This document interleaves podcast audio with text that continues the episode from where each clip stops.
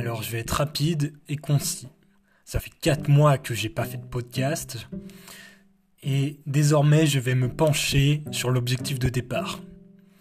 Faire le lien entre quelque chose que j'aime, à savoir tout ce qui touche à l'évolution et l'émancipation, et l'écriture. Désormais je vais me focaliser sur l'écriture, ou plutôt la productivité de l'écriture.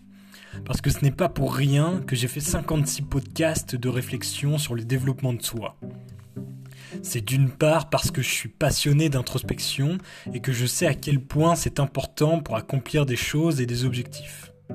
D'autre part, étant aussi passionné d'écriture, je sais à quel point l'évolution et l'écriture sont liées. L'écriture, je la vois comme un accomplissement de sa pensée, comme une mise à plat de nos pensées. C'est évident, c'est franchement évident. Mais une chose ne l'est pas forcément, et ce qui ne l'est pas, c'est que l'écriture nous permet de nous développer.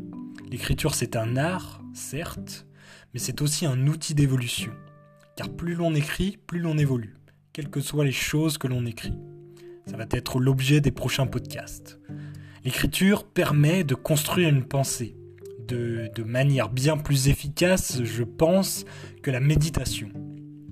En écrivant, on a nos mots sous les yeux, et avec un peu d'agilité dans notre vocabulaire, on peut exprimer nos émotions.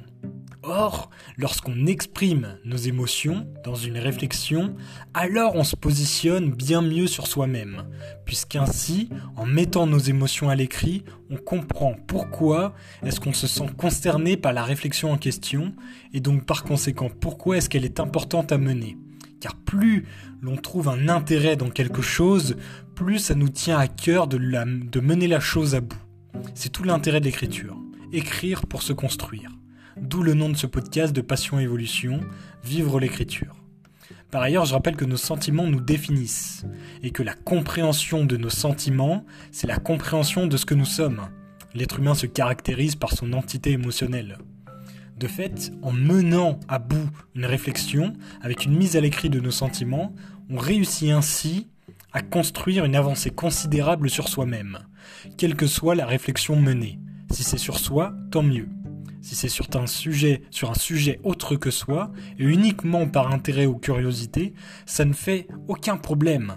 Ça ne fait que construire une meilleure connaissance de soi.